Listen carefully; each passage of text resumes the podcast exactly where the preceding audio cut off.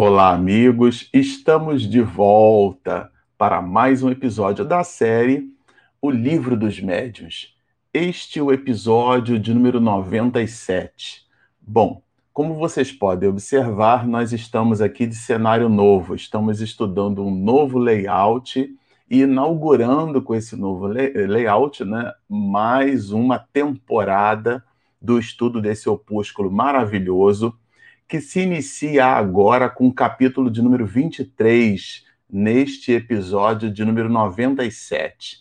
Esse capítulo, ele representa um dos clássicos do espiritismo para nós, aqueles de nós que nos propusemos ao estudo sério da doutrina espírita e mais especificamente o estudo sério da mediunidade este é um daqueles capítulos no estudo da obra O Livro dos Médios que não pode faltar. Se você está nos assistindo, se você já tem habitualidade em fazer uso da literatura espírita para estudar mediunidade, esse é um capítulo que você constantemente vai revisitar. Você vai fazer é, uma espécie de cross-check. O que é que significa isso? É, lendo, por exemplo, obras de, de, autores diversos, como Viana de Carvalho, o próprio Manuel Filomeno de Miranda, que é um autor espiritual, nosso professor ultimamente, né, a quem dedicamos o estudo de suas obras, são 18 livros lançados por ele pela mediunidade de Divaldo Pereira Franco, André Luiz e muitos outros autores, o nosso próprio doutor Bezerra de Menezes, a mediunidade de Ivone do Amaral Pereira, por quem ele escreveu muitas de suas obras, enfim, uma quantidade enorme de autores espirituais, a própria Joana de Ângeles, mesmo na sua série psicológica, trabalha questões profundas da criatura humana e que fazem inter-relação com esse capítulo de número 23. Então, esse realmente é um capítulo que não pode faltar, é um capítulo profundo, ele está no epicentro de todas as questões relacionadas ao soerguimento intelecto-moral da criatura humana. Falamos soerguimento porque, nos considerando espíritos imortais, somos criaturas é, que possuímos na nossa bagagem moral, na nossa bagagem evolutiva, é, experiências é, anteriores, experiências transatas de existências anteriores, e com elas nós colecionamos é, oportunidades, decessos e também conquistas.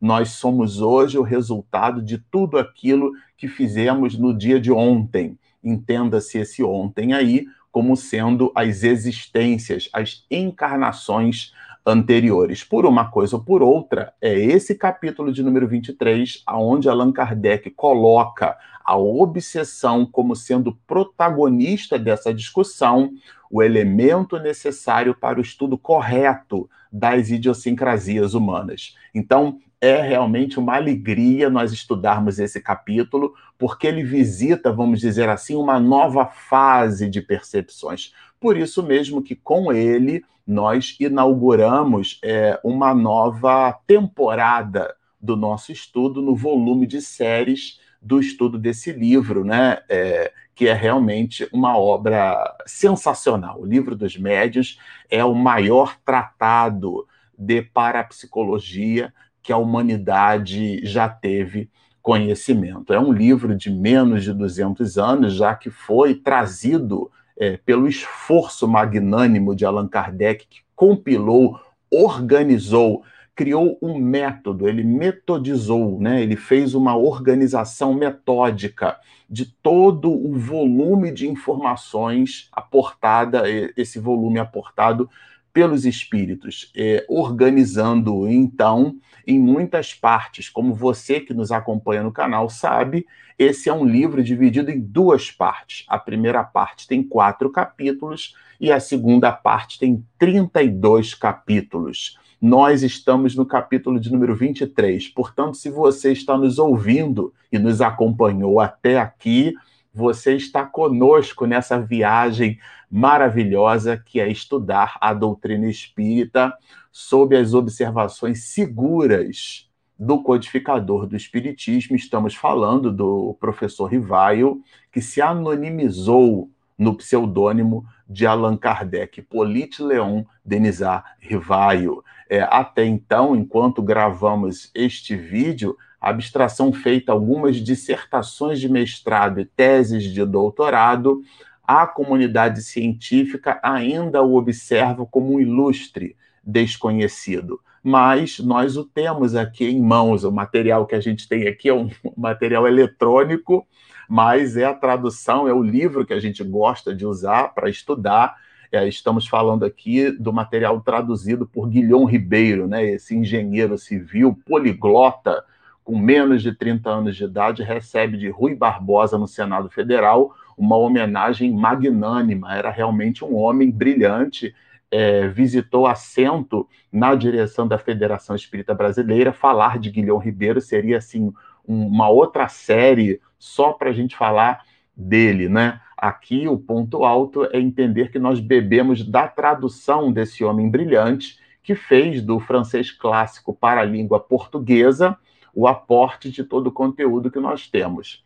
E Allan Kardec, é, ele, ele estudando a obsessão, ele começa no seu item de número 237 pela definição. A gente sempre gosta de lembrar que o professor Rivaio não caiu de paraquedas na doutrina espírita. Ele recebe um convite do senhor Fortier aos 53 anos de idade para assistir aquilo que era chamado na época, né, de mesas girantes, movimento das mesas girantes, porque elas giravam, se movimentavam, batiam, produziam pancadas. Nós já estudamos isso aqui nos processos de tipologia e tiptografia, o que é que significa isso?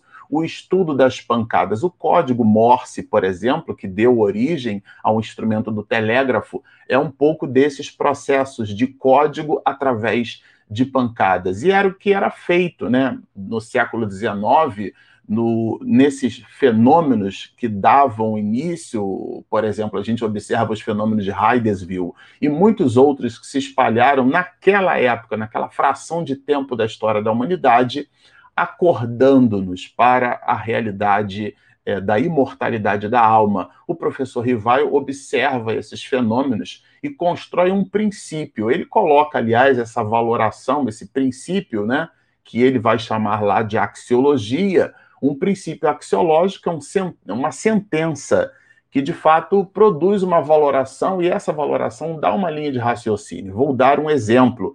Aliás, me serviu de um próprio é, princípio axiológico que ele, Allan Kardec, coloca no estudo da doutrina espírita, sobretudo quando observava esses fenômenos das mesas girantes. Né? É, todo efeito tem uma causa, diz-nos mais Kardec. Todo efeito inteligente tem uma causa igualmente inteligente. É sensacional.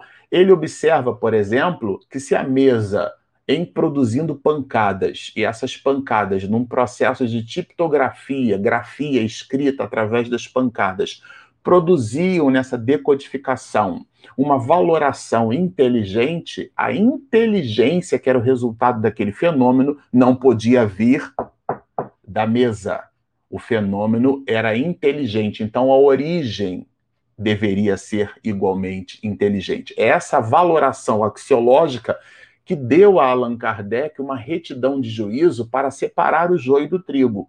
E ele percebeu ali, por exemplo, que eram os espíritos que se comunicavam, eram eles quem davam as respostas. E trouxe para nós no livro dos médiuns a percepção de que espíritos são nada mais, nada menos do que homens e mulheres que animaram personagens que viveram por sobre a face da Terra. Não deveríamos, então, nessa análise, observar o fenômeno mediúnico como sendo algo fantasmagórico, nem muito menos sobrenatural, porque nada está sobre a natureza. O fenômeno mediúnico ele está íncito em a natureza. Né? E, e, essa observação ela é brilhante, porque ela tira, é, ela cria, ela altera o pivô da análise da mediunidade, do fenômeno mediúnico, do fenômeno medianímico, que é a participação do médium no processo, que inclusive desdobra uma série de questões e de observações de necessidades de percepção, de ponderação da mensagem,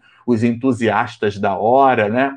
Enfim, Allan Kardec dá para nós até aqui, até o capítulo de número 23, um volume considerável de informações. E se você, repito, já nos acompanhou até aqui, você depreendendo todos esses aspectos, você será capaz de amealhar reflexões com vistas ao fenômeno que Manuel Filomeno de Miranda, que nós também estudamos aqui no canal, ele vai chamar de é, fenômeno pandêmico da sociedade mundial. Ele, Miranda, Manuel Filomeno de Miranda, está chamando a obsessão de a grande pandemia da criatura humana. E é bem importante nós observarmos. E Allan Kardec, como dissemos, um professor de sua época, ele resolve é, estudar baseado num conceito. E ele traz para nós assim: olha, entre as dificuldades que a prática do Espiritismo pode apresentar, devemos colocar em primeira linha a obsessão, isto é, o domínio que alguns espíritos exercem sobre certas pessoas. Isso é bem interessante. Ele aqui dá uma definição.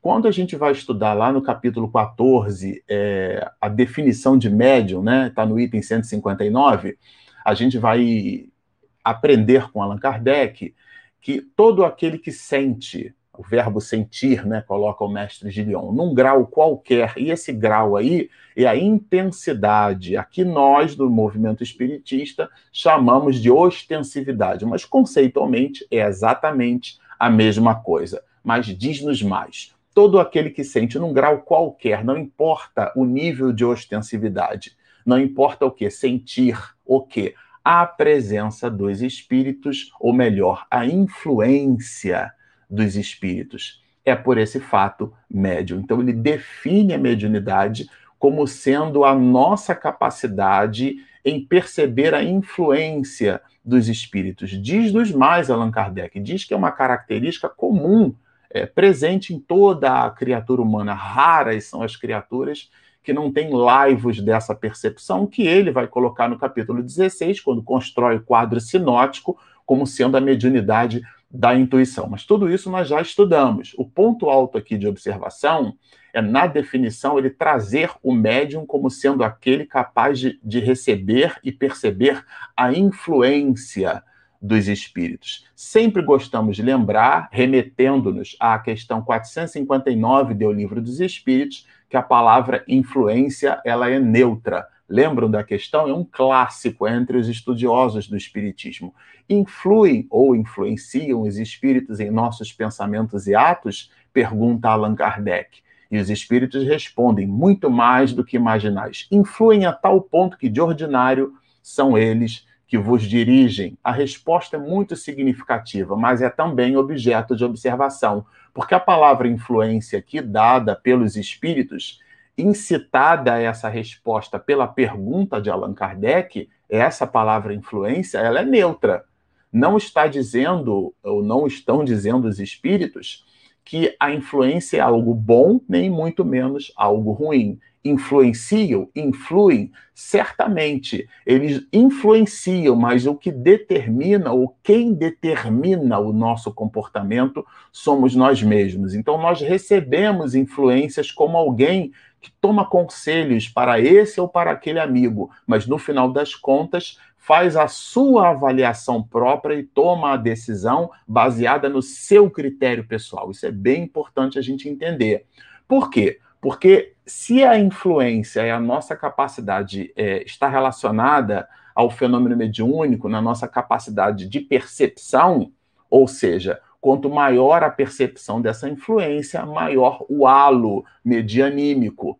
Na obsessão, não é mais a influência, quando essa influência se transforma num domínio. Então, ele deixa aqui muito claro: a obsessão é o domínio que alguns espíritos exercem sobre certas pessoas. É uma espécie de coercitividade psíquica. É uma sugestão que, encontrando guarita no nosso campo mental, nós aquecemos, isto é, concordamos com essa ou aquela sugestão. E quando essa sugestão ela se, se transforma num hábito, num comportamento habitual, isso então vai sendo classificado como um domínio, essa espécie de coercitividade, de imposição. Então, o espírito impõe a sua ideia e nós recebemos a ideia, porque todos nós somos suscetíveis à influência, e há aqui uma singela disruptura entre o momento onde a gente recebe essa influência e aonde efetivamente ela se transforma em obsessão. Obsessão é quando essa ideia nos domina, é quando o conjunto das nossas atitudes se baseia nessas sugestões, se baseia nessas influências. Ah, então, e Kardec coloca aqui a palavra domínio, não confundir domínio com influência. A influência todos nós possuímos. Repito, quando essa influência se transforma num domínio, é que ela vai caracterizada como obsessão. E o que é o domínio? O domínio é quando essa sugestão, ela se reflete no nosso comportamento, alterando o nosso psiquismo, alterando a valoração das nossas percepções, mudando o nosso painel mental. Ali há a transformação, vamos dizer assim, da influência para o domínio. E ele coloca que ela é praticada unicamente pelos espíritos inferiores. Isso é também conceitual. Espírito superior não obsedia ninguém, tá certo? Por quê? Porque os espíritos superiores, eles respeitam a nossa liberdade em arbitrar, portanto, em decidir. Eles vão nos incitar a boas reflexões, a bons comportamentos, mas é como um cardápio num restaurante. Você abre então o menu e você escolhe o que quer se alimentar. Se você escolhe um prato em detrimento de outro, se você escolhe uma sugestão espiritual em detrimento de outra, e essa sugestão que você abandona é a dos espíritos superiores, eles nos deixam ao sabor das nossas escolhas. É, isso é o respeito à nossa liberdade em arbitrar. Por isso que não há obsessão de espíritos superiores, porque sendo esses espíritos superiores, questões 100 a 113 do Livro dos Espíritos, Allan Kardec constrói uma espécie de taxonomia do mundo espiritual, ele vai dar-nos a ideia é, nos espíritos de segunda ordem, né? apresenta ali cinco classes de espíritos de segunda ordem.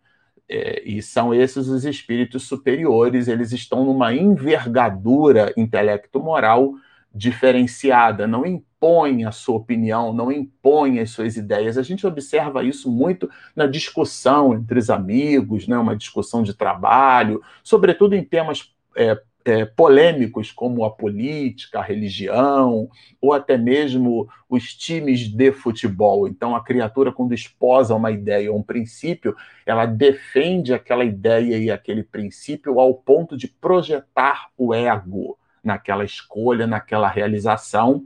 E as discussões, às vezes, são ferrenhas, com impropérios, com xingamentos. A gente vai denegrindo, então, a imagem do, do outro, né? vai é, é, fustigando a outra criatura. Isso, de fato, não é positivo, porque visita oportunidades nossas. Né? E isso é bem importante é, termos em mente. Ou seja, os espíritos superiores não estão nesse pacote de comportamentos, eles visitam outros aspectos, né? E ele coloca aqui como esses espíritos, como é que se dá o processo de domínio, né? Laivos dessa percepção.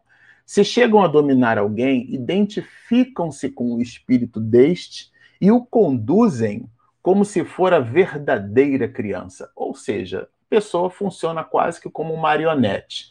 É óbvio que che quando chega ao ponto, a gente já vai ver isso aqui nos próximos episódios, desse comportamento se dar assim, né, metaforicamente como marionete, ou seja, o espírito conduz e a pessoa faz, existe um nível é, considerável de permissão psíquica que a gente vai estabelecendo. É como um, um filete num córrego. Ele vai abrindo um sulcro né, uma vala no solo e depois aquilo se transforma num pequeno riacho e depois lá na ponta a gente observa um rio muito caudolento, né?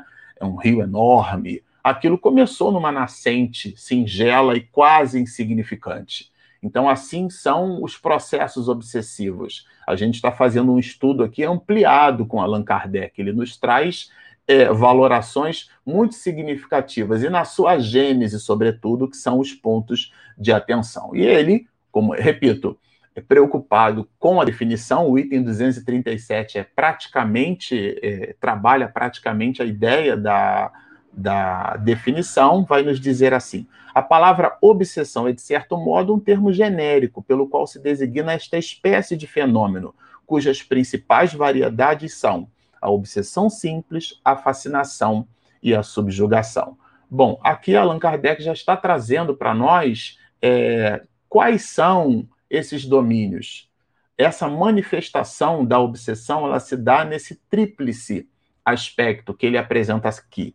E agora, no item 238, ele vai estudar conosco, dar-nos uma verdadeira aula, né, sobre o que seria, então, um desses três aspectos da obsessão, que é a obsessão simples. Ele vai nos dar a seguinte definição, Allan Kardec. Dá-se a obsessão simples quando um espírito malfazejo se impõe a um médium, intromete-se contra a sua vontade nas comunicações que ele recebe, impede-o de se comunicar com os outros espíritos, né?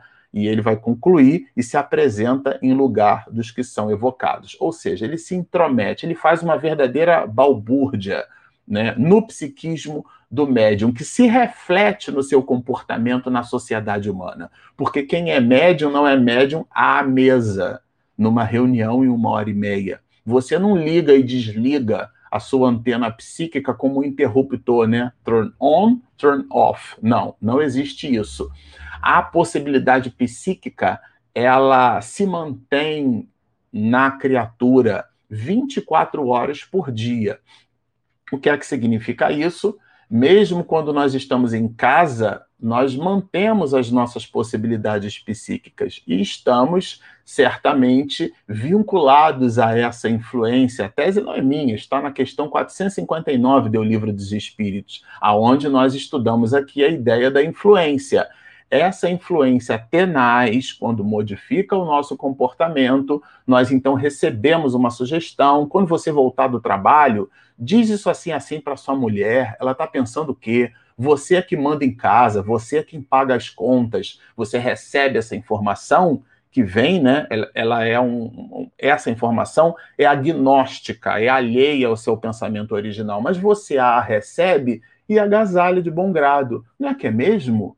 Não é que sou eu que pago as contas dentro de casa? Quem é meu filho para se posicionar desse jeito? Quem é minha mulher? Eles vão ver. Quando chegar em casa, eu vou fazer uma reunião de fa familiar e vou falar poucas e boas para eles. Inclusive, vai o espírito incitar, fazendo-nos perceber que isso seria, então, uma promoção do diálogo na família, quando na verdade será muito mais um monólogo, porque seremos nós a expormos o nosso mal-estar sem fazer nenhum tipo de filtro no verbo, que pode se transformar num verdadeiro punhal, ferindo os familiares e criando complicações dentro do ambiente doméstico. E tudo isso nasce nessa sugestão que parece singela, daí o nome obsessão simples, porque são nos aspectos triviais do cotidiano, né? Sempre que a gente se vê ali às voltas com a palavra simples, eu gosto de lembrar de Leonardo da Vinci, né? Um engenheiro físico, cientista brilhante, com mais de 500 anos, produziu uma bela exortação nesse sentido.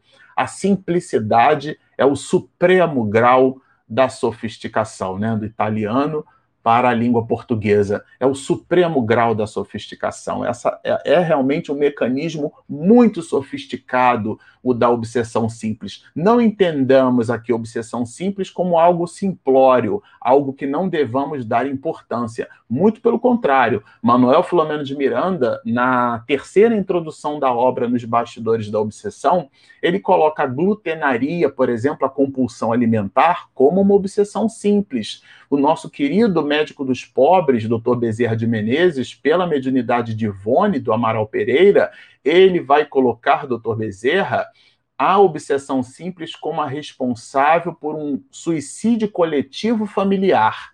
Quer dizer, a erva daninha, vai nos dizer Joana de Ângeles, a gente só nota quando ela medra, mas quando gente, é, são níveis de permissionamento. Então, muito cuidado com esse conceito de obsessão simples, porque não é simplório. Por outro lado, é como se fosse gripe. Todo mundo tem.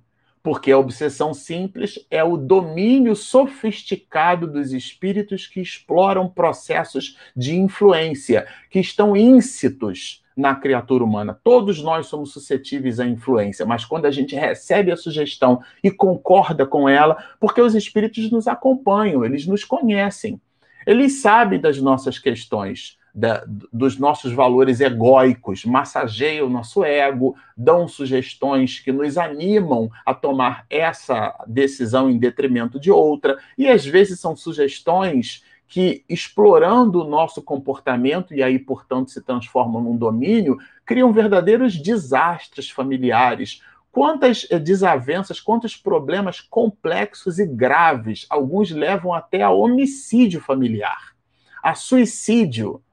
Quantos problemas não seriam resolvidos se nós fizéssemos, na dinâmica do pentagrama da vida, a posição da pausa? Que é que significa isso? Fazer silêncio. Não dizer nada às vezes quer dizer muita coisa, mas nós precisamos suplantar essa coercitividade que os espíritos, então, eles se impõem, porque encontram guarida no nosso mundo íntimo. E tudo isso começa na obsessão simples, olha. Ninguém está obsidiado pelo simples fato de ser enganado por um espírito mentiroso. Aqui é um outro aspecto do processo. Não confundir uma coisa com a outra, porque sendo esse espírito mau, trevoso, perverso, ele não tem compromisso com a verdade. Então, eles, eles nos incitam linhas de pensamento que não são verdadeiras. Agora, às vezes, isso a gente estudou lá atrás, o espírito traz uma certa honestidade de propósito. Olha que interessante. Ele quer o nosso bem e nos dá conselhos. Minha avó Maria, né, minha avó materna, dizia que se conselho fosse realmente muito bom, por ser bom e o valor, portanto, muito, muito é, é, supremo, nós não dávamos, nós vendíamos, porque de fato é um escambo interessante. É, e aqui a gente então vai perceber que esse, essa questão do, da sugestão, do conselho, ela visita a nossa capacidade cognoscente. Né? Nós somos criaturas cognoscentes, possuímos aspecto racional. Portanto, decidiremos por nossa vez esse em relação àquele comportamento. E o espírito pode dar-nos conselhos, mas não necessariamente são conselhos verdadeiros. Né? A gente vai aprender com Platão que doxa não é episteme. O que é que significa isso? Opinião não é conhecimento. O Espírito fala genuinamente, dá-nos uma sugestão genuinamente. Às vezes pode não ser exatamente um espírito perverso, mas é um espírito equivocado, que ele então se engana. Mas isso não pode ser classificado, vai apontar ali, aqui Allan Kardec, exatamente como sendo uma obsessão. A gente precisa fazer uma distinção. Às vezes é um espírito que nos acompanha e nos dá uma sugestão. Quando essa sugestão, sim, vai se transformando num domínio, aqui é o ponto de atenção. Pode, pois, ser enganado sem estar obsidiado. Olha que interessante. Pode-se, pois, estar enganado. Isso acontece nas nossas relações humanas, né? Quantas pessoas não nos enganam? quantos produtos a gente compra é um produto. Hoje não se fala mais que ele é falsificado, né? Uma réplica. Mas é um segundo nome para definir exatamente a mesma coisa, né? A logomarca com o desenho muito parecido com o original, os trejeitos, a forma de plastificar, de embalar o produto, e você, quando compra, acha que está comprando um produto original. E, na verdade, você comprou um produto falsificado. Alguém está fazendo uma réplica e vendendo pelo mesmo preço, inclusive, é, numa outra linha de produção de baixo custo, o produto imitando o produto original. Isso é uma falácia, é um engodo, é uma enganação. Isso o mundo espiritual faz com a gente. Vende-nos ideias como sendo ideias originais. E, e nós precisamos ter a nossa medida e o nosso controle.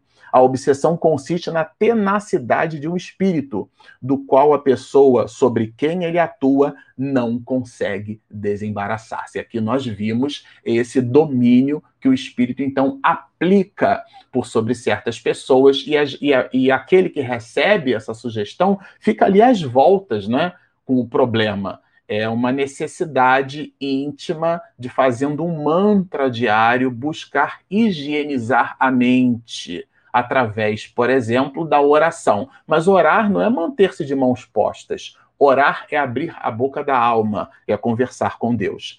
Na obsessão simples, o médium sabe muito bem que está lidando com o espírito mentiroso, e este não se disfarça, nem dissimula de forma alguma suas más intenções e seu propósito de contrariar. Porque o, o, o espírito dá-nos uma sugestão e a gente gosta da sugestão.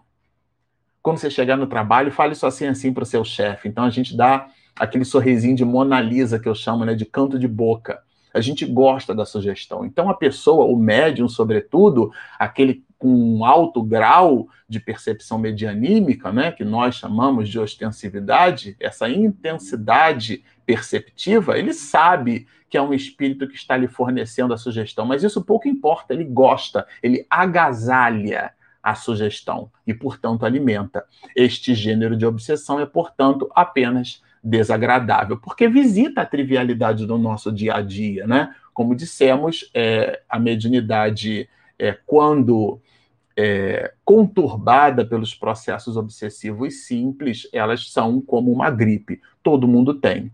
E ele conclui nos dizendo: podemos incluir nesta categoria os casos de obsessão física, isto é, a que consiste nas manifestações ruidosas, são as pancadas, né? E ele nos remete às manifestações físicas espontâneas lá no item 82, que foi um item que nós estudamos.